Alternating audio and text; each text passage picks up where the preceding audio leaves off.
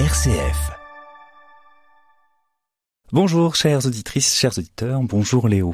Aujourd'hui, je vous donne un petit coup de, soleil, on va dire, en vous parlant d'une bande dessinée Maltempo, écrite et dessinée par Alfred.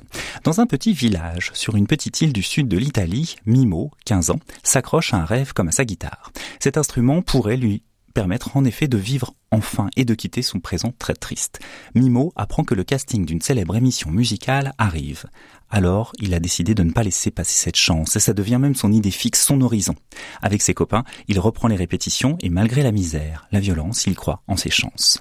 L'auteur et dessinateur Alfred a consacré une trilogie à l'Italie, en réunissant toutes les références culturelles, toute la passion que lui évoque ce pays. Ici, dans Maltempo, troisième volet qui ne nécessite pas la lecture des deux précédents, il suit le parcours et le désir d'un adolescent qui ne pense pas que la misère est moins pénible au soleil.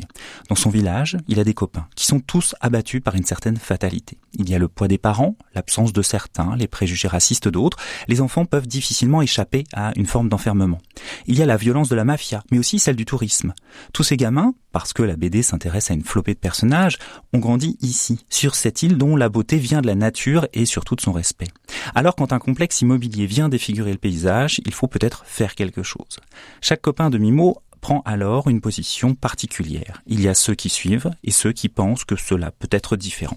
Mimo est justement de ces derniers. Il se sent seul, n'est pas sûr de lui, pourtant il se relève. Alfred, en tant qu'auteur, montre tout son amour pour l'Italie. Il croque des paysages et le lecteur est admiratif face à autant de beauté. La narration prend le temps de regarder autour et dans cette BD, nous plongeons dans la vie du village et sa réalité nous est transmise par les adolescents.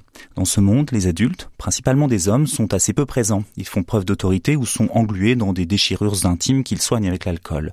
Les ados sont alors seuls et s'en sortent comme ils peuvent. Tous semblent avoir oublié leurs rêves. Peut-être sont-ils devenus eux-mêmes adultes trop vite.